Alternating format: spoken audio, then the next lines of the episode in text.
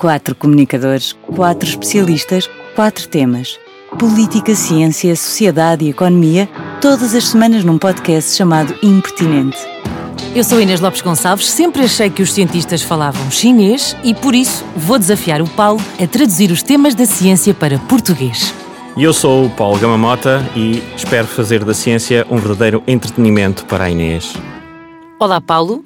Olá Inês. Olá a todos e sejam bem-vindos à segunda parte de Anjos e Demónios, uma novela apaixonante sobre a capacidade dos seres humanos conseguirem ser simultaneamente muito fofinhos, mas também umas bestas uns para os outros. Uh, se não ouviram a primeira parte, uh, desde já recomendamos que, que, o façam. Certamente. Se não ouviram, vamos tentar aqui fazer um, um resumo da primeira parte, uh, assim um bocadinho como aqueles livros amarelos e pretos, sabem, que liam antes dos exames é muita ousadia da minha parte estar a recomendar que façam isto na presença de um professor, mas ele já está habituado uh, à minha procrastinação. Bom, dizia eu que tentando fazer aqui um resumo da primeira parte, percebemos que Uh, que esta questão de sermos capazes do melhor e do pior é uma questão sobre a qual praticamente nos debruçamos desde sempre um, e que, que, historicamente a natureza humana se, se dividia essencialmente uh, nestas duas versões, nestas duas correntes. Esta teoria de que nós somos naturalmente bons e nos tornamos maus por causa da sociedade uh, que nos corrompe, a tal que era defendida por, por Rousseau. Tu depois uh, reforçaste bem que não era exatamente isso que ele defendia, sim. mas ficou-lhe um bocadinho colado ao ficou nome. Desde o, uhum. desde o Franz Boas, sim. E, e, a outra de que somos naturalmente maus e que é a educação e a cultura que nos podem tornar bons, que é a tal teoria de Hobbes. Uh, percebemos também que tudo muda radicalmente neste aspecto, como quase sempre que este senhor entra em ação, uh, a partir do momento em que Darwin, sempre Darwin, avança com esta ideia de que nós somos fruto da evolução, tal como outras espécies. Uh, e Darwin, nesta altura, ainda não sabia tudo, mas já dizia uma coisa muito importante que é compreender os primatas é mais útil uh, informativo do que a filosofia de, de Locke. E Darwin percebe-se então de que as formigas e as abelhas, entre elas há castas, por exemplo, castas estéreis de indivíduos cuja única função é ajudar outros a reproduzirem-se, ou seja, é esse o seu grande propósito uh, na, sua, na sua vida. Uh, na altura, ele deve ter ficado um pouco baralhado, porque o mecanismo de seleção natural, que ele próprio descobriu, previa a competição Exato. entre os indivíduos e não o altruísmo. Percebemos também, uh, nesta primeira parte, que quem resolveu isto, no fundo, foi William Hamilton, um, ehm, já nos anos 50, e, e que foi uma pessoa fundamental para desbloquear tudo isto uh, ao associar pela primeira vez a genética ao altruísmo, uma ideia que, convém sublinhar, era absolutamente inovadora para a altura, uh, mas depois vindo a provar-se que estava cheio de razão uh, e Hamilton chegou mesmo a uma equação, e esta foi uma das partes preferidas do, do primeiro episódio dedicado a este tema, é mesmo uma equação que sustenta a ideia de que temos tendência para beneficiar os genes que se parecem com os nossos, ou seja, os nossos parentes. Ou seja, conseguimos explicar a evolução do altruísmo só que essa evolução só explica os casos de altruísmo praticados entre pessoas da mesma família, entre parentes. Mas a verdade, Paulo Gama Mota, é que também sabemos todos que somos capazes de fazer isso com pessoas que não só não são da nossa família, como muitas vezes pessoas que nós nem sequer uh, conhecemos. E foi isso que ficou por explicar, que é a segunda parte deste tema, que é como explicar um, ehm, o facto de sermos altruístas e colaborarmos, cooperarmos com desconhecidos. Sim. Uh, e quando, quando falamos de cooperar com, com, com desconhecidos, uh, o, o que é cooperar com um desconhecido? É, é, é, um, é um bombeiro uh, que, que, que, presta um serviço à comunidade? É, por exemplo, eu pagar os meus impostos? É o simples ato, de ir ao multibanco e ter que esperar numa fila? O que é cooperação? Sim, tudo isso são atos de cooperação. Um, na, no, no, caso de bombeiro até é mais, é, é um ato de altruísmo, será em princípio um ato de altruísmo, uhum. uh, uh, porque uh, o, o, bombeiro está a correr risco a, sempre, inclusivamente risco de vida. Um, em prol de, um, de uma sociedade, de uma comunidade de pessoas que não conhece. Não é? Nós podemos dizer, ok, nós fomos uh, instruídos, treinados uh, uh, culturalmente para um, termos este tipo de, de, comportamentos. Esta é uma, é uma explicação possível, uhum. é? que existe um conjunto de uma espécie de evolução cultural para uma série de fatores que nos tornam particularmente proativos. Mas o problema é que, do ponto de vista evolutivo, um, isso um, esbarra num problema uh, de saber uh, como justificar uh, os comportamentos dos, dos indivíduos uhum. que são prejudiciais para eles próprios. E os atos altruísticos são sempre ações que são prejudiciais para o próprio indivíduo. Uhum. Uma, uma, pergunta assim, em jeito de provocação, que é para isso que aqui estou, Sim. no fundo. Um bombista suicida é um tipo altruísta? Ah, boa. Sim, na, eh, na medida em que, em que ele acredita uh, nos valores daquela, um, daquela missão. Uhum, uh, no sentido em que se sacrifica e ele está-se pela... a sacrificar por aquilo. E isso, aliás, é uma coisa transversal a, aos seres humanos, uh, que é a circunstância de que nós geralmente não somos altruístas para todos. Uhum. O altruísmo não é completamente generalizado, porque nós uh, segmentamos um, os outros uh, seres humanos em categorias. Uh, há a categoria dos que pertencem ao nosso grupo e há a categoria dos que não pertencem ao nosso grupo. E geralmente. Seja um núcleo que é a família, um país, um, Sim, um, um clube, grupo social, um, um clube, etc. Exato. Exatamente. E os outros. Uhum. Uh, e, e, e, e, as respostas são diferentes uh, nas duas situações. Uhum. Aliás, vamos falar disso. Ok. Uh, faz sentido, porque isso ficou bem claro no, na primeira parte, que é separar o, o, que é a cooperação, o que é o altruísmo? Sim. Ok. Faz sentido, claro. Uhum.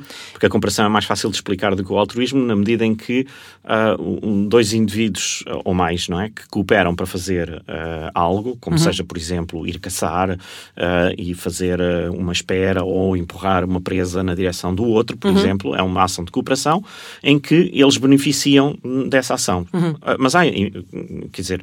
Um, N exemplos. N exemplos. Na, na verdade, um, há um conjunto de mecanismos implícitos de cooperação, uh, como seja, por exemplo, as pessoas uh, decidirem esperar na fila Uh, uhum. em vez de uh, desatarem a empurrar-se umas às exato. outras, não é? Uhum porque realmente não compensa estar a fazer isso e, portanto, de alguma maneira eu estou a cooperar ao um, aceitar aquele mecanismo que hoje vai funcionar para outros porque eu cheguei mais tarde, mas que passado uns minutos vai, vai funcionar para mim porque, porque eu estou já mais à frente e outros que estão mais atrás e, portanto, na verdade há uma espécie de... é uma forma de cooperação, seguramente.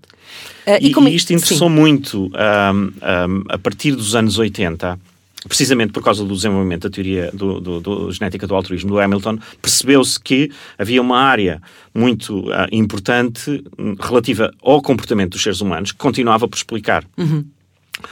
Um, e aqui há uma, uma, uma, uma, tentativa de utilizar, que eu acho muito bem sucedida, deve, deve dizer-se, de utilizar a matemática para uh, tentar modelizar Uh, situações hipotéticas que poderiam corresponder a, a, a situações de uh, cooperação entre os indivíduos. Bom, o Hamilton já tinha arranjado uma equação, portanto... Para o altruísmo. Exato. Certo. A cooperação até era...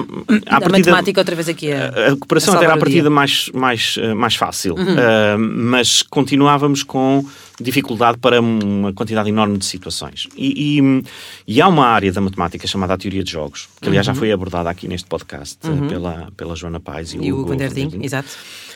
Um, e que tem uh, a particularidade de se aplicar a situações em que não existe uma estratégia ótima, em que não existe um ótimo que pode ser otimizado, porque aquilo que é melhor para mim depende daquilo que o outro também faz. Uhum. E nestas situações aplica-se a teoria de jogos.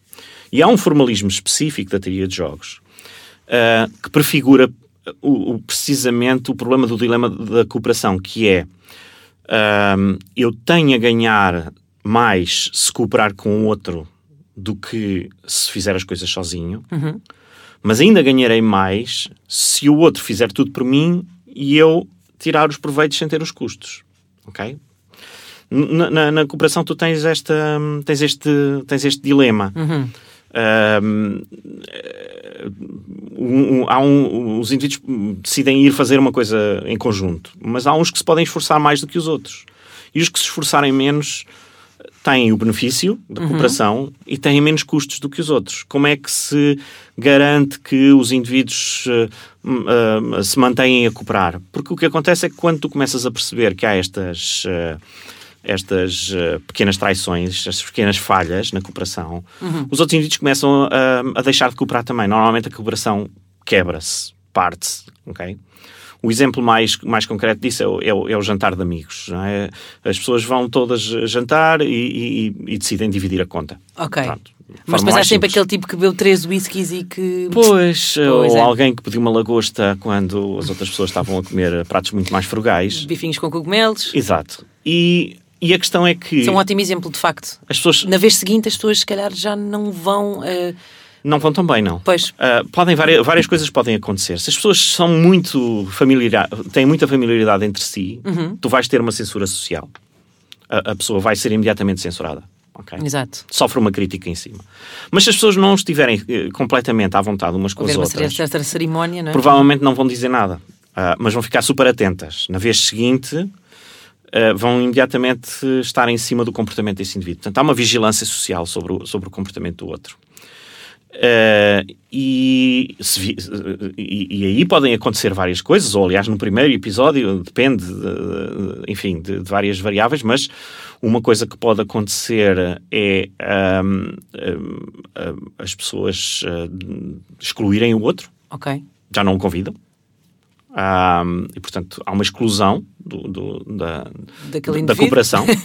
Ou então uh, alguém diz, ok, cada um paga o seu, e isto significa que a cooperação acaba. Uhum. Okay? Há um mecanismo que se quebra. Okay. Exatamente. Uhum. Então, para tentar modelizar esta, estas situações, um, um cientista político norte-americano, a Nova York, o Robert Axelrod, uh, no início dos anos 80, decidiu propor um, a um conjunto de teóricos da teoria de jogos que propusessem estratégias para jogar o jogo do dilema do prisioneiro.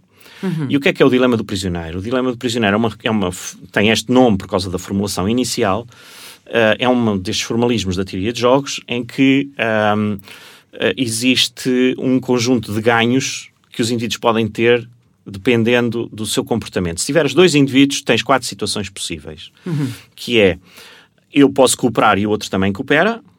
Okay. Situação 1, um, eu coopero e o outro não coopera. Situação 2, nenhum eu, coopera. Eu não coopero e o outro coopera. Okay. Ou nenhum coopera. Uhum. Portanto, tens quatro situações possíveis. Possíveis, exato.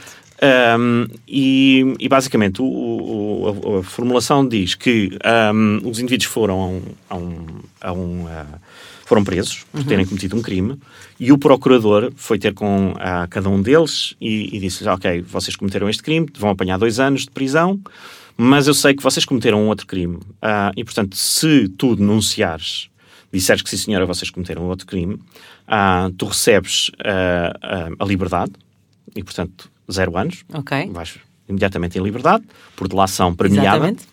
Uh, e eu assim consigo condenar o outro, o, outro fulano o em crime. 10 anos. Uhum. Agora, uh, eu vou fazer esta mesma proposta ao outro. Uh, e é claro que eles estão separados, portanto não claro, sabem. Não fazem ideia o que é que o outro está a responder. E ele pergunta: então, mas e se nós os dois nos denunciarmos? Aí apanham 5 anos cada um. Okay? Divido ao meio os 10 anos, que apanham 5 anos cada um. Okay. O que quer dizer que nesta configuração é uh, preferível apanhar dois anos do que, do cinco, que cinco, claro. e, portanto, compensa aos indivíduos cooperar. Só que, se essa for a lógica de pensamento dos dois, o que não cooperar sai em liberdade e o outro apanha 10 anos. Uhum. Uh, o que não é muito interessante. Então, mais vale não cooperar.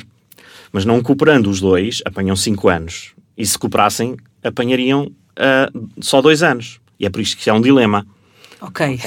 okay. é um dilema porque não tem uma solução simples. Aliás, a solução racional seria não cooperar. Neste, neste, neste contexto. Pois. Pronto, essa é a solução racional. Mas, se o jogo for jogado só uma vez, se o jogo for jogado várias vezes, ou seja, se os indivíduos tiverem mais interações futuras, okay. provavelmente a cooperação já, já compensará, ou já poderá compensar. E foi isso que o Axelrod tentou saber. Pediu a estes teóricos que formulassem uh, estratégias, ele pôs as estratégias todas no computador a jogarem umas contra as outras e depois calculou os ganhos das estratégias. E fizeram isso duas vezes, na segunda vez, inclusivamente simulando uma espécie de um jogo de seleção natural um, uh, feito no próprio computador. E a estratégia ganhadora chamava-se Tit for Tat o que, que, é, traduzido dizer? em português quer dizer olho por olho, dente por dente. Ok. Basicamente, o Tito Fortato... Que geralmente até são expressões conotadas com pouca uh, cooperação. Certo, mas Que é- em inglês, em inglês o, o- o- tem um âmbito Não muito mais. um- eh, é mais inócuo, se Ok. quiseres. Ah, então, o, o tit for tat é uma estratégia cooperativa, portanto, Uhum. coopera sempre na primeira jogada e depois faz o que o, o que o outro fez na jogada anterior. Portanto, se o o outro cooperou, o tit for tat continua a cooperar. Se o outro não cooperou, o tit for tat retalia e não, e não coopera na, na- na jogada seguinte. Ok. E daqui extraíram-se uma série de ideias. A ideia de que a cooperação, afinal, até pode ser estável eh, em determinadas circunstâncias e que os indivíduos poderão ter a propensão para cooperarem, eh, desde que exista algum mecanismo de retaliação. Ok? Portanto, a cooperação não pode ser ilimitada e os indivíduos de- devem responder a esta situação. E depois, abreviando aqui eh, eh, esta história, eh, rapidamente se percebeu que a cooperação não seria estável se não houvesse alguma forma, algum mecanismo de punição. Que é aquela ideia do não sei quê, se não, não é? Ou então. Pois. A, a- a cooperação sem eh, quaisquer mecanismos de, de- de- de- Punição. de punição pode até ser elevada no início, mas depois tem tendência para, para, para cair. Porque há Mas- alguns indivíduos que vão deixar de cooperar e depois os outros vão achar que ah, eles não estão a cooperar e não sei o quê, então eu também não vou fazer a mesma coisa e portanto deixam de cooperar e a cooperação cai. Mas, mas se existe punição, Paulo, até que ponto é que podemos falar de verdadeira cooperação? Porque é uma cooperação meio que coagida, não é? Sim, certamente, Ah, mas quer dizer, n- nós não existimos no vazio, no, no vazio nós Pois. existimos dentro de, uma- de um ambiente social ah, e os nossos comportamentos são. Ah, são, são vigiados, não, vou, não, não queria usar a palavra vigiados, mas, Ok, mas- mas são socialmente acompanhados por parte das outras pessoas. Ah, Testemunhados, vá. Sim. Uhum, Ok. Ah, e obviamente que existe dentro das sociedades um conjunto de regras sobre o que é que são comportamentos aceitáveis e o que é que são comportamentos que os indivíduos não devem ter. E tu tens mecanismos de censura social relativamente, e, e às vezes muito apertados. Pois. E quanto mais pequena a comunidade, mais fácil é isso. Sim, é isso vão uh, da lei quase, da lei que te pode fazer ir preso até à, à- à porteira que olha para ti de uma certa forma, não é? Ah. com vários graus de, vá, eh, de testemunho e, e, e Sim, censura. completamente. Um, mas da mesma forma que esse senhor um, de repente faz essa descoberta, vá, no fundo, não é? Observa esse padrão. Sim, daí, daí arrancaram uma quantidade enorme de investigações.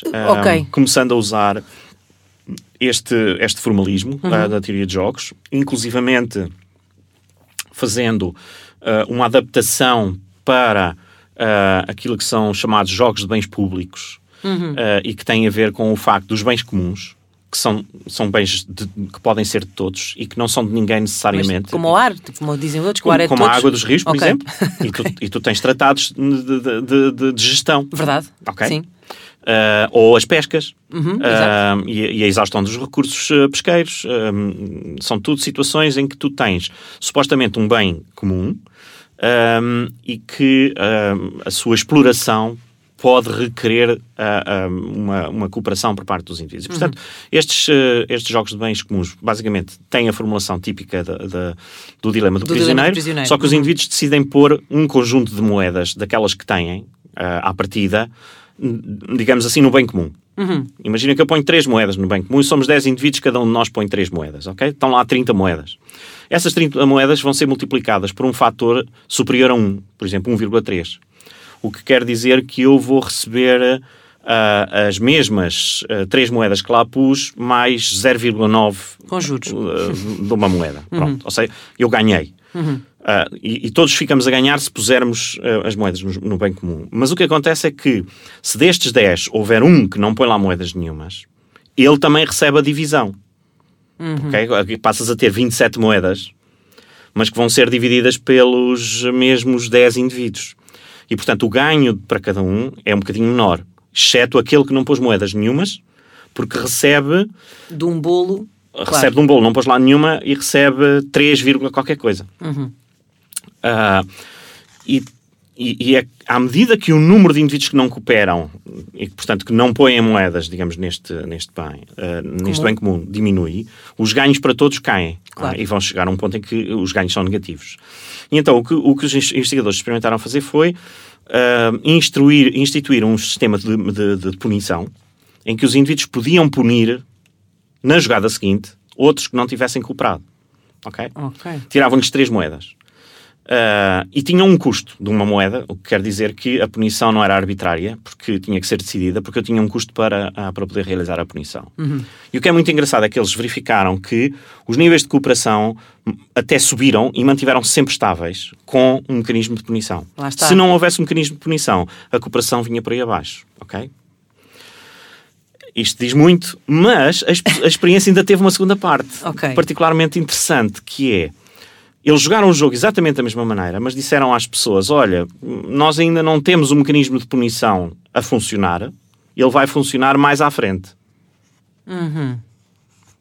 E como é que isso resultou? Resultou na mesma, as pessoas cooperaram na mesma. Ah. Portanto, a mera ameaça da possível existência da, da punição é suficiente para estabilizar a cooperação. É a principal uhum. conclusão deste trabalho e há outros com, uh, que vão no mesmo sentido. Isso faz-me lembrar um, um, Não tem nada a ver com, com matemática nem nada disto, mas aqui há, há uns tempos no Reino Unido, um, nas estradas, eles punham umas figuras de, de cartão que aparecerem polícias uhum. e que as pessoas sabiam perfeitamente, nem sequer era uma, uma tentativa de parecer que era. Um, e a verdade é que os, os limites, a velocidade baixava. Okay. Uh, pela simples uh, não é, ideia de. E de facto, lá está, mais uma vez aqui a ideia. De, então, ou seja, isso. Podemos concluir então que não há cooperação sem haver punição. Ou a ideia da punição. Não é estável se não houver alguma, alguma punição ou a promessa dessa punição. Uhum. Uh, e na verdade, os nossos sistemas legais uh, as regras jurídicas, aquilo que tu podes ou não podes fazer, aquilo uhum. que é considerado um crime ou não é, um excesso de velocidade ou outra coisa qualquer, Exato. não têm a punição imediatamente ali. Exato. Tens a ameaça da punição, não é? Claro. Uh, mas isso é suficiente para fazer com que os indivíduos de alguma maneira uh, e de um modo geral uh, se comportem desde que eles assumam que, que essa punição pode realmente existir. É? Claro, é? e aceitem estes uh, mecanismos de sim. regulação e cooperação. Mas é, é, engraçado tu falares nesse exemplo porque há uma experiência que foi feita por uma investigadora britânica, a Melissa uhum. Bateson, um, em que ela ah, pegou num, numa daquelas coisas de, de, de, escritórios em que as pessoas têm, em Inglaterra é muito uhum. comum, têm o, o, o, o, leite para juntar ao chá, Sim. Ah, que é uma coisa que eu não consigo entender. ah, porque é que se vai estragar o chá? Chá com leite, um, é? e, e, e as pessoas deixam umas moedas para depois alguém ir buscar mais leite. Portanto, toda a gente, na verdade, paga aquilo que consome, ainda Exato. que não haja lá nenhum valor, comum. não, não uhum. está nada assumido. E então, eles disseram, ok, agora estamos a fazer uma campanha para ajudar crianças uh, e, e, portanto, se vocês puderem pôr um bocadinho mais, esse extra servirá para essa campanha. Exato. E este anúncio era acompanhado de uma imagem, ok? E numa semana a imagem eram flores de um prado. Uhum. Na semana seguinte eram dois olhos. Depois, na outra semana, voltavam a ser flores de um prado. Depois, na outra semana a seguir, voltavam a ser dois olhos, uhum. sempre diferentes. E o que é que acontecia nas semanas acontecia em que havia é que prado aquilo, e quando havia olhos? Aquilo era um zigue-zague, ok? Nas semanas em que estavam os olhos, as pessoas davam mais dinheiro. Aham. Lá está, porque há Lá aquela está. ideia de da vigilância, da vigilância. É? de estarmos, eh, de estarmos uh, a, ser, a ser observados. Sim, completamente. Uh, mas isso. Um, e, e, nós, ou seja, é, fazemos isto, to, todos fazemos igual, ou seja, comportamos todos de maneira igual perante as mesmas, uh, essas mesmas situações? Conseguimos generalizar a esse ponto?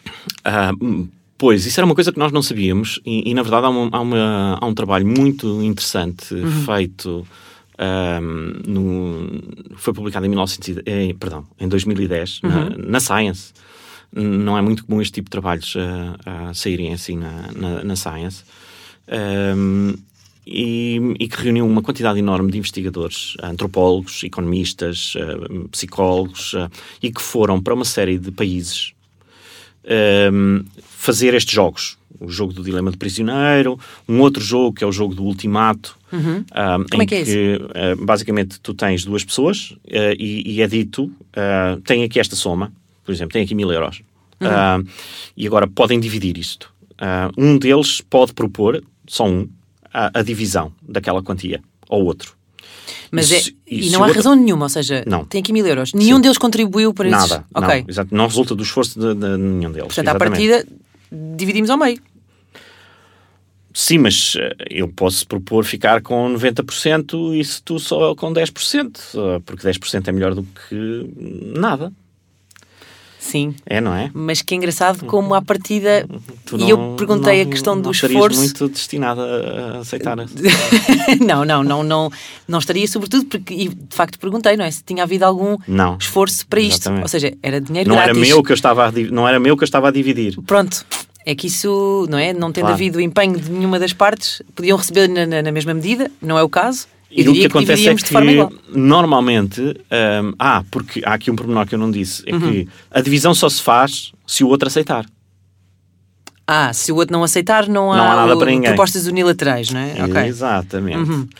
E então é muito curioso que normalmente as pessoas fazem propostas de ah, 50-50 ou 40-60, Uhum. ou neste caso 60-40, no máximo, e não, não, vão, não vão muito além disso.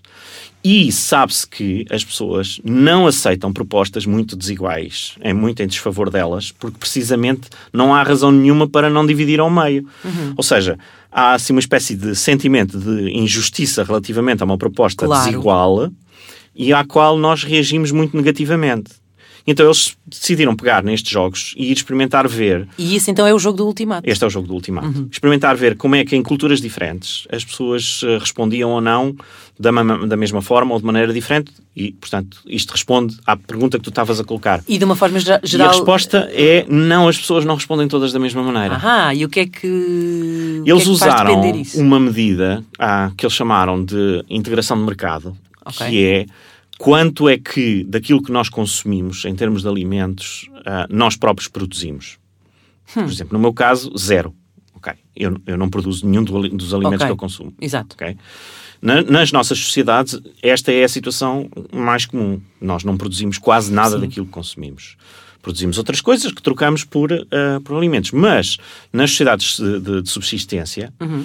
ah, os indivíduos produzem 100% ou 90% ou 80% que daquilo que consomem. consomem. ok? Pronto. Então eles usaram esta medida e verificou-se que quanto maior era o nível de interdependência dos indivíduos na sociedade, como esta nossa sociedade, os indivíduos eh, estavam mais predispostos a cooperar, cooperavam a níveis mais altos do que nas sociedades em que os indivíduos dependiam menos dos outros para se, ah, se abastecerem. E isto é um resultado muito surpreendente, Isso o que é quer dizer que há uma variação cultural ah, ah, também na- na- na- nesta avaliação, de, de- neste caso, da cooperação. É quase possível fazer assim uma espécie de mapa do mundo, vá.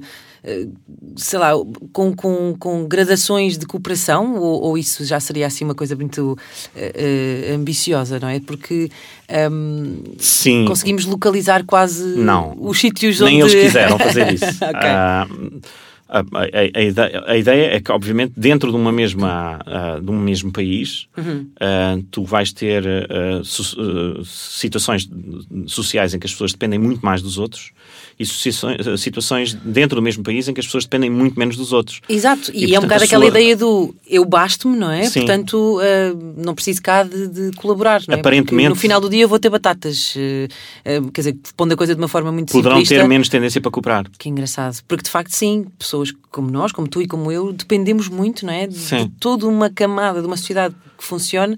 Ahm, Quer dizer que, de alguma maneira, isto vai sendo construído com a experiência dos Uhum. próprios indivíduos? Talvez, ah, e isto é uma presunção ah, minha, não é uma coisa que tenha sido ah, comprovada.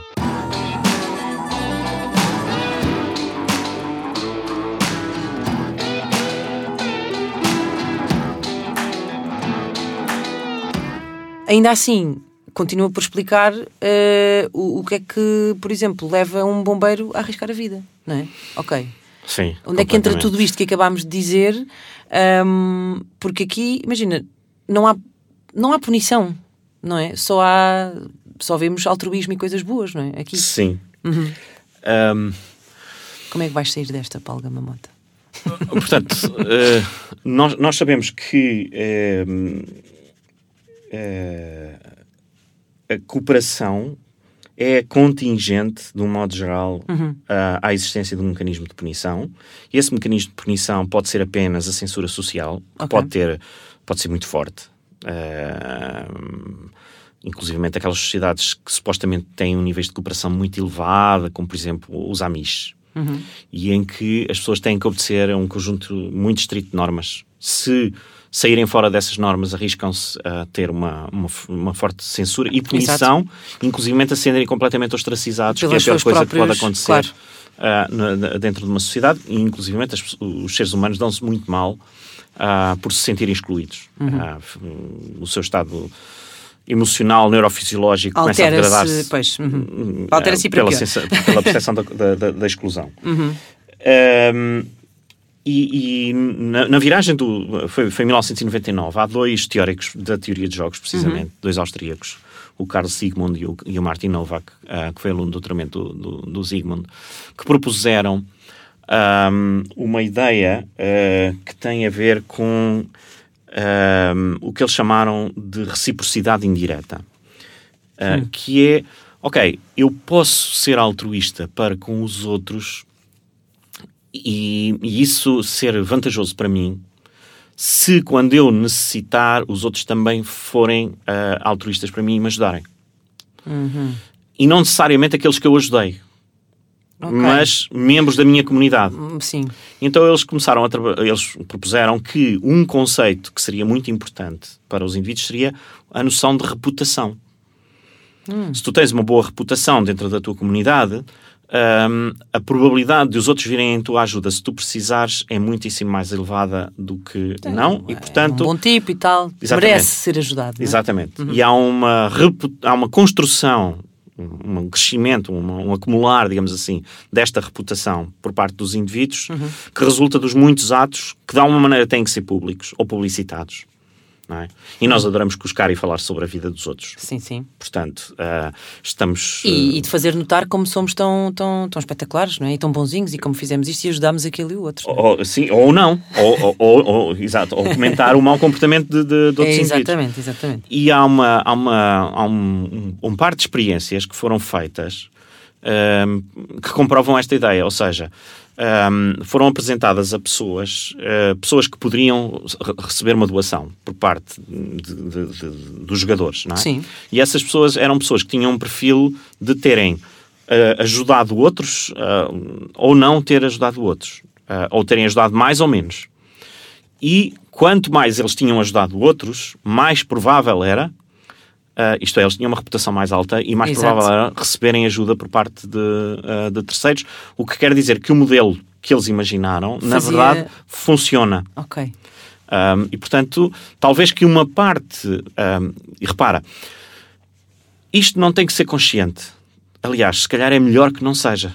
Pois, porque imagina, Funciona melhor se não for é consciente. Que nós cooperamos uh, quanto mais públicas forem as nossas uh, ações, não é? Sim. Digamos assim. Sim, o exemplo dos olhos está de acordo com isto, que dei há pouco. Pronto, uh, exatamente, claro. Mas a questão é, a, a reputação, no fundo, um, a reputação, de certa forma, também é um benefício próprio, ou seja, a, a, a ação é Sim, altruísta, claro. a motivação é pensar em ti própria, é autocentrada. Daí Sim. a questão de se calhar ser melhor que eles não, estejam, não estejamos conscientes disto? Exatamente. Um, segundo o Richard Alexander, uh, logo nos anos 70, creio eu, ao final dos anos 70 início dos anos 80, Uhum. sugeriu isso, que um mecanismo funcionaria melhor, uh, e o Robert Rivers também defendeu a mesma ideia, uh, que o mecanismo funcionaria melhor se nós não tivéssemos consciência dele. Ok. Eh, sim. Um, eu então, espero não estar a ser muito cínico. Não, não, não, não, nada, nada disso. E portanto, eh, se tivéssemos de resumir até agora, parece-me claro que eh, cooperamos porque há punição, então. É isso que. que Sim, não sim, é? De certa sim. maneira, ou porque as nossas ações são, são públicas, portanto, que há esta ideia de estarmos a ser Big Brother is watching you, não é? Eh, Sim, mas há- falando aqui do olho. eh, Há coisas que nós continuamos sem conseguir explicar, ok? Eu estou aqui a, simplificar um quadro, ok? Uhum. Ok. Isto- nós já estamos no início da, da, da- da compreensão deste processo, porque, por exemplo, nós temos no nosso cérebro um circuito da recompensa. Uhum. Ahm, que quando fazemos qualquer coisa, ou quando com- comemos uma comida que nos sabe muito bem, Uhum. ou quando fazemos qualquer coisa que, que nos agrada muito e que nos satisfaz muito, va- vão-se libertar endorfinas, eh, dopamina, vai inundar o cérebro, ahm, e portanto há, ah, faz parte de uma região do cérebro, que é o sistema límbico, um, que vai, digamos, responder uh, e que vai fazer com que tu tenhas vontade de repetir. Okay, ok, mas até aqui nós falámos tudo de coisas boas. Mas, não é? quando uma pessoa faz boas ações, uhum. também se sente recompensada. Ok? O, o circuito da recompensa fala o sentir-se melhor. Portanto, de alguma maneira, evolutivamente, no passado, hum. nós fomos selecionados para que okay. tivéssemos tentação e vontade de repetir essas ações porque elas fazem-nos sentir bem. Isto é, é complicado. Isso é okay? é espetacular, é como se fôssemos sendo selecionados para ser bons. Sim, uh, não é? Sim. Ao mesmo tempo também somos maus, não é? Pois, é, é eu agora falar dessa exatamente, queria falar dessa parte que é, falámos até agora daquilo que somos capazes de fazer de bom, falámos de bombeiros, falámos de pessoas que se sacrificam pelo outro, um, e, e, que é a parte em que nós falamos eh, em que somos anjos, não é? Mas depois temos de falar também do outro lado, que é quando somos demónios, porque este episódio chama-se Anjos e Demónios. Uh, porque se é verdade que lá está, cooperamos quando estamos, por exemplo, numa fila, porque aquele mecanismo nos beneficia, não é? Também há situações, e todos os dias assistimos a coisas dessas, em que alguém uh, se passa da cabeça e parte para a violência, seja verbal, Sim. seja física, seja o que for, em que se torna agressivo, não é? Sim. Aliás, é muito engraçado que os, os antropólogos começaram a estar a muitas uh, sociedades tradicionais, aliás, a antropologia começou por ser o estudo do outro, mais uhum. do que do outro, das outras do culturas, dos outros povos. Centrado em. Um, e, e, uma das coisas que é relativamente recorrente é um, considerar essas sociedades extraordinariamente pacíficas. Algumas são sociedades de guerreiros, hum. como por exemplo os Yanomami, que vivem na, na, na, floresta amazónica entre a Venezuela e o Brasil. Um, Uh, mas outros, por exemplo, como os povos, os pigmeus uh, do centro da África, hum. eram considerados super, super pacíficos. E mas eram considerados por quem? Por quem os observou. Ok. okay antropólogos. Ou seja, entre si e para. Uh... E eles eram considerados hiper pacíficos. Mas às vezes havia situações de lutas violentas entre grupos, hum. guerras, e que podiam assumir aspectos bastante violentos. Um, e pelo contrário, os guerreiros como os Yanomami dentro das suas aldeias, tinham uma vida completamente pacífica. Os indivíduos não andavam a atacar-se uns aos outros. Uhum. E este é mais ou menos um padrão recorrente que tu encontras, que é um, as relações são relativamente hum, são muito pacíficas dentro da comunidade, mas tendem a ser violentas entre comunidades diferentes, nomeadamente quando são consideradas inimigas ou que se opõem. Uhum. E isto, de alguma maneira, está de acordo com um, o facto de, uh, nos animais, uh, hoje ser relativamente consensual que existem dois tipos de, uh, de agressão, dois tipos de, de, de, de agressividade. Okay? Os indivíduos, obviamente, que quando se sentem ameaçados têm que se defender. Ok. Uh, e existe. Ou, por exemplo, uma sei lá, uma ave que, que vê que os seus ovos vão ser roubados ou um cão que tem a sua comida, uh, defende-se, não é? Sim. Quando, okay. E a isto chamamos agressão reativa. Uhum. Uh, e esta agressão pode ser letal, pode ser violentíssima, ok? Mas ela é uh, instantânea, é no calor do acontecimento. Uhum. E existe um outro tipo de agressão, que é uma agressão proativa, que é uma agressão planeada, que também é chamada agressão a frio. Ok. Uh, e que não é uma coisa que acontece no momento. É, é mais rara também, é, né? É, sim, é mais rara, uhum. sim, seguramente. Mas é aquela que é mais violenta. E como seja o quê, por exemplo? Ou planeares um ataque à outra tribo ou ah, okay. desencadeares uma guerra à Ucrânia uh, okay. é uma reação é uma, uhum. uma agressão proativa ok uhum. uh, e, e, isto são uh, formas de agressão que são, são planeadas ou um serial killer Uh, que prepara que, e planeia, okay, planeia não sei quê, uh, um, um, um, um, sociopata que uh, planeia, e isto é um, uma forma de agressão proativa. Ok, e nós observamos isso sabe, nos animais? Também, sim. Ok. O animal que vai predar, que, uhum. vai, comer, que vai comer outro, o leão ou o tigre que vai caçar, uhum. vai exibir agressão proativa, uhum. e que é diferente da agressão reativa. E, entretanto, nós, ao estudarmos outros animais, como ratinhos, gatos, etc., uh, ah, percebemos que os mecanismos neurofisiológicos, quer ao nível do cérebro, quer ao nível das hormonas, uhum. uh, que são desencadeadas, são diferentes. Há alguma sobreposição, mas Ok. são diferentes nos dois tipos de agressão. Consoante é reativa ou consoante. Exatamente. Ok. Então esta é aquela parte em que nós ouvimos o Darwin outra vez lá ao fundo, em que ele, na frase em que ele diz que falámos no início que conhecer os primatas faz mais por isto É tudo verdade. do que, É verdade, do é que a filosofia do Locke. Ou seja, no fundo, mais uma vez, Eu não sei como é que ele conseguiu chegar, uh, chegar a esta frase, observá-los mas é para perceber isso. Ok. Então, mas, uh, Sim, concordo. então, mas como é que transpomos isso então agora para, hum, para nós, no fundo, não é? Como é que esses dois tipos de agressão que se percebeu que existiam eh, nos ajudam nesta questão de perceber porque é que nós somos agressivos? Nós também temos esses dois tipos de, de, de agressão, não é? Completamente, completamente, sim. Eh, a agressão reativa ehm, vai normalmente ehm, num- numa situação de ameaça há, há um- há uma, uma parte do teu cérebro que é a amígdala ehm, que faz parte do, do sistema límbico e que vai ser ativada. Fica alerta. a a- a- ela vai libertar, um, vai, vai- vai provocar, digamos assim, a resposta ah, noutras partes do cérebro e também no hipotálamo. E isto vai desencadear um, um- um conjunto de, de- de reações. Tu vais ter ah, fúria súbita, ah, também vai aumentar os níveis de adrenalina, o, o ritmo cardíaco aumenta. Portanto, isto é uma série de alterações que são concomitantes com uma situação de ameaça. E perante essa ameaça, tu podes ter uma re- reação agressiva. Não tens sempre que ter, podes fugir. Ah, mas, por exemplo, se a fuga for impossível, Mas fugir também é uma reação, não é? Dizer, certo, mas não é uma agressão. Ok, sim, sim, ok? nesse aspecto sim. Não, sim. não, não é uma resposta agressiva. Ok, Ah, tu, portanto, perante a ameaça, tu podes ter ou não uma resposta agressiva. ok. Ah, e esse, e em esse- condições- esses processos não são desencadeados no outro tipo de agressão? Por exemplo, em situações de frustração uh, con- continuada, Ok. uh, tu tens mais tendência a ter a resposta agressiva. E Isso Sou- é, os indivíduos começarem a familiarizada com enforçar- isso, a sim, sim. sim, sim. Ou seja, mas por oposição há outro tipo de, de, de- de- Não, não é? Ou seja, Não, no outro. não Ok, há. ok, Ou seja, ok, tu. Podes, podes ou não. uh, te- uh, ah, no caso da, da, da agressão uh, proativa, Aham. tu tens uma resposta emocional muito baixa. Não, não, não, há, não há as emoções que tu tens na agressão reativa. Aliás, é frequente uma pessoa ouvir Uhum. Dizer, alguém, frio, diz- exatamente, não é? Alguém dizer, o sistema judicial, aliás, considera-os como coisas completamente diferentes e, e- e dá um peso completamente diferente. Uma pessoa muitas vezes diz, ah, mas seja, eu, não queria, eu não queria fazer nada daquilo. A ok? moldura penal para quem Sim, é tem a diferente. agressão, agressão proativa é diferente da- Claro. da pessoa que A agressão agiu proativa é muito como... mais penalizada. Ok. Porque ela é calculada, pensada, etc. Portanto, há uma assunção de que a outra é um bocadinho incontrolada. Uhum. E, na verdade, ah, a parte do córtex pré-frontal, ah, que é, digamos, a, a região de, de- de tomada de decisão e de controle do cérebro, Uhum. é aquela que está mais envolvida no desenvolvimento da agressão proativa. Ok. Ok? Uhum. Pronto. Isto bate certo, não é? Um, e, e- e como é que, ou seja, olhando, olhando para, para, para, para- os bichinhos, um, Certo. porque nós depois encontramos, não é, é, é, animais que são altamente agressivos e outros que não, não é?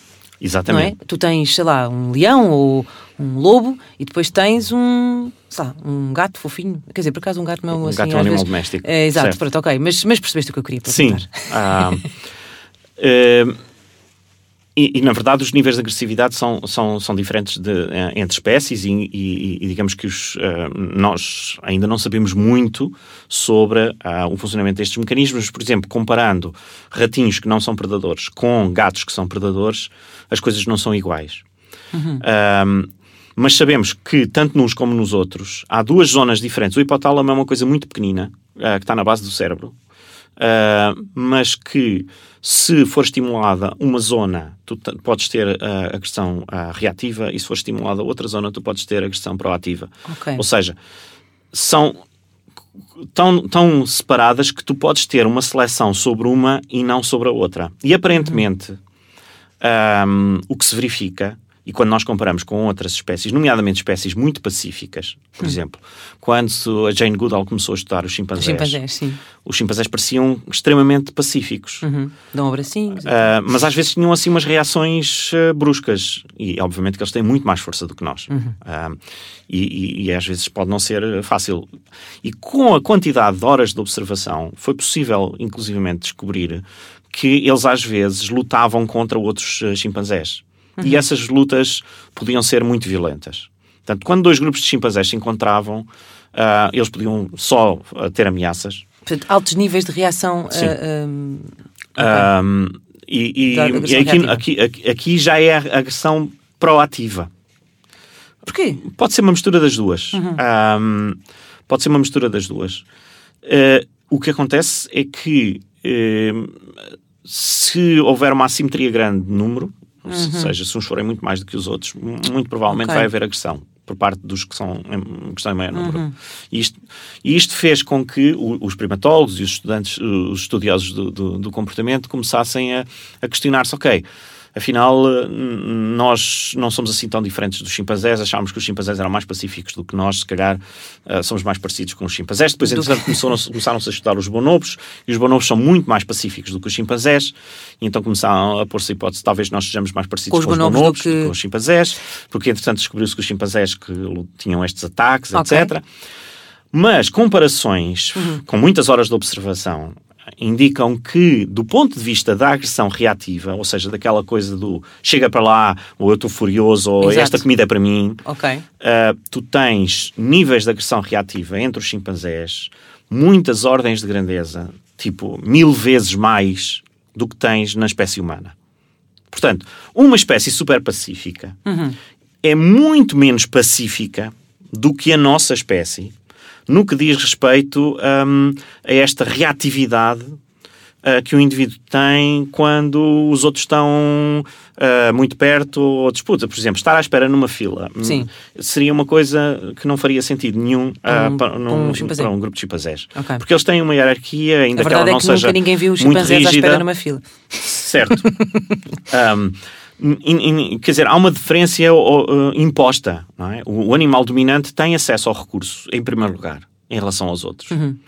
Uh, e, e existe uma hierarquia que não é uma, uma hierarquia muito linear, mais ou menos difusa, mas ela Uhum. existe. Ok. E, e essa hierarquia uh, acaba por decidir como é que as coisas são divididas, quem é que tem prioridade de acesso, e se isso não é cumprido, tem imediatamente uma punição Ok. uh, que envolve agressão física. E tu não tens nada nisso, disso na, na, na nossa espécie. Deixa-me só fazer-te uma pergunta antes de, de- de fazer a, a questão seguinte, que é. eh, E que, saindo dos chimpanzés, estou a falar aqui de, de, de- outras, outras espécies, inclusivamente. Temos o que nós chamamos um predador, não é? Se a, se a agressão reativa é geralmente uma resposta a uma ameaça, um predador, é? no, no, no alto, do- no, no- conforto do lugar que ocupa na cadeia alimentar, Sim. É pouco- sente-se pouco ameaçado, ou não? Ou seja, mas tem- temos tendência a associar comportamentos agressivos aos predadores. Certo, mas isso é agressão proativa, porque ele vai caçar. Ok. Exato. Mas não, eles também têm agressão reativa, porque obviamente eles podem sentir-se ameaçados por outros hum, iguais a eles. Imagina, estás a pensar num um predador solitário, mas imagina uma alcateia de lobos. Ok. Ok? Os lobos são bastante eh, agressivos uns em relação aos outros, dentro da alcateia. Portanto, aquelas duas regiões do hipotálamo estão a ser. A agressividade é tão grande que existe uma espécie de castração social que os machos praticam, que o macho alfa pratica em relação aos outros machos todos. Só o macho alfa é que se reproduz com a fêmea alfa numa alcateia de lobos. Há um par reprodutor, os outros, os outros são impedidos de se, de- de se reproduzirem. E isso é imposto por eh, violência social. Da fêmea em relação às outras fêmeas e do macho em relação aos outros machos. Portanto, o, sistema é. eh, mas a reatividade agressiva é muito grande mesmo eh, nesses animais. Os únicos animais que têm uma agressividade re- re- reativa, reativa apenas, muito, muito diminuta, são os animais que nós domesticamos Ok. os cães, ah, o gado que nós domesticamos e que, comparativamente com os animais selvagens de onde eles são derivados, eles diminuíram brutalmente a sua agressão reativa. Portanto, eles reagem Mas muitíssimo por menos. pura questão de comportamento, não houve uma, evolu houve uma Houve uma evolução. seleção. Houve uma Nós seleção. selecionámos, sim. Nós selecionamos. Repara, nós não nos interessava ter cães que se parecessem com lobos. Não, não. Não é? Não Queríamos apreciamos. cães que fossem dóceis. Claro. E portanto, nós tivemos a selecionar a docilidade. Ahm, Ou seja, meio que manipulámos, não é? Eh, Sim, há uma, há uma história de um, de um, ah, de um investigador russo que fez, ah, em relativamente poucas gerações, ah, esteve a selecionar arminhos para produzirem arminhos que, não, que não, se, não se atacassem uns aos outros violentamente. os arminhos estão em extinção ou não? Não, Não? não. Ok. Uhum. E, e aquilo era para a produção de peles. Ah, e ele, em poucas gerações, muito poucas, em 12 gerações, Fez armiminhos. exatamente, conseguiu selecionar arminhos que, inclusive, enrolavam a cauda. Oh. uh, e faziam, tinham comportamentos que os animais selvagens daquela espécie nunca exibiram. E há uma teoria muito recente Uhum. uh, de um uh, primatólogo, uh, ele é inglês, mas de, de Harvard, o Richard Wrangham, uh, que trabalhou muitos anos em África com chimpanzés, uh, trabalhou com a Jane Goodall, uh, foi com ela que ele fez o doutoramento, uh, e que propôs recentemente a ideia de que nós temos estes níveis baixos. Pois de a pergunta que eu ia fazer era essa. porque Como é que reativa. explicamos que nós tínhamos estes níveis baixos e noutras espécies se, Sim. se verifica em níveis tão altos? A, a hipótese dele, que é uma hipótese muito interessante, ah, e eu achei-a muito, muito interessante, é de que nós nos autodomesticamos. Uou. ah, e que, portanto, diminuímos brutalmente os níveis de agressividade reativa, e isso, aliás, é essencial para nós podermos estar juntos a colaborar em ações que envolvem muita proximidade, muita colaboração e que, se tu tivesse os níveis de reatividade que tens nos primatas mais próximos de nós, dos chimpanzés e dos bonobos, aquilo acabava instalada num instante. Ou seja, há- enquanto acontece domesticávamos lobos e vacas e uma série de outros animais, ao mesmo tempo estávamos a domesticar-nos todos ao longo dos tempos a nós próprios. Já nos tínhamos domesticado antes. Sim, claro, não tudo ao mesmo tempo, mas ou seja, Sim. Esse é, esse é, é o argumento dele. e esse argumento colhe, ou seja, eh, Sim, o que é verdade é que nós, comparativamente, repara, ahm, nós sabemos que ahm, ahm, a, a agressividade reativa e proativa tem uma componente hereditária muito forte. ok? Cerca de 40 a 60% das diferenças de reatividade agressiva entre as pessoas, uhum, isso quer dizer que eu posso herdar. eh, sim, é herdada. Imagina, o meu pai era serial killer. Eh, era um grande serial killer. O meu pai era um grande serial killer. que horror. Ehm, ou seja, isso, eu posso herdar isso. Sim, não- bom, há, há sim. Há casos em que. Isso quer dizer ah, que eu tenho uma região do, meu, do hipotálamo ma- maior que. É isso? Ou seja, não. Uh, no necessariamente. caso do serial killer, provavelmente a amígdola é mais pequena Ok. ou, ou- ou é menos reativa. Uh, inclusivamente pode ser outra coisa. Há uma mutação que já está associada uh, a, a- a situações dessas. Uh, e que na verdade envolve o circuito da serotonina. Esses indivíduos têm menos serotonina a funcionar no Ok. cérebro, tal basicamente.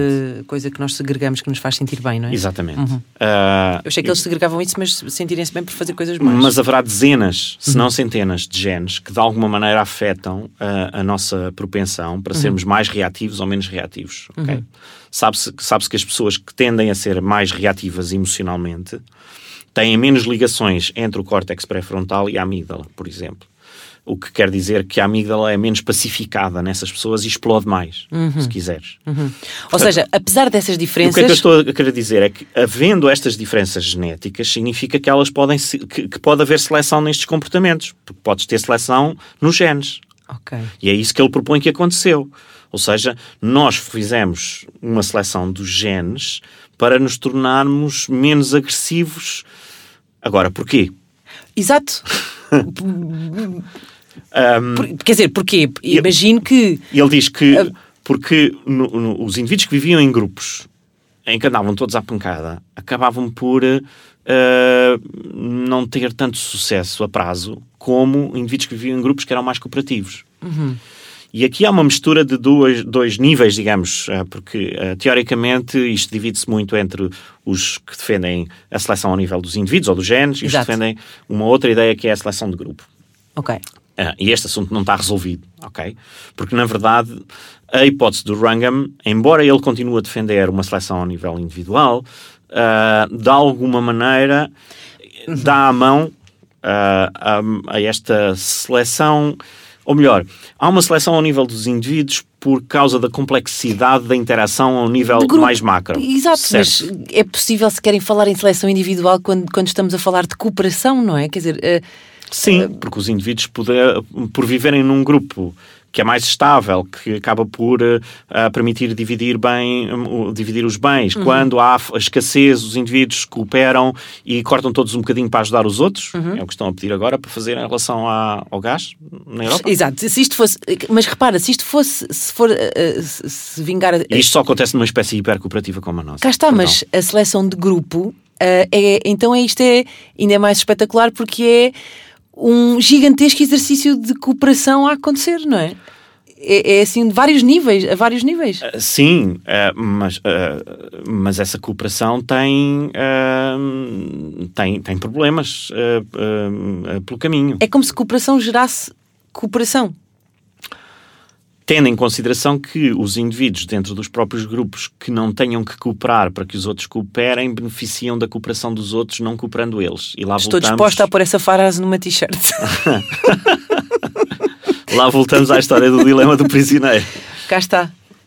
Um, e portanto, uh, nesta altura, nós temos um conjunto de ideias uh, uh, interessantes, uma série delas testadas, okay.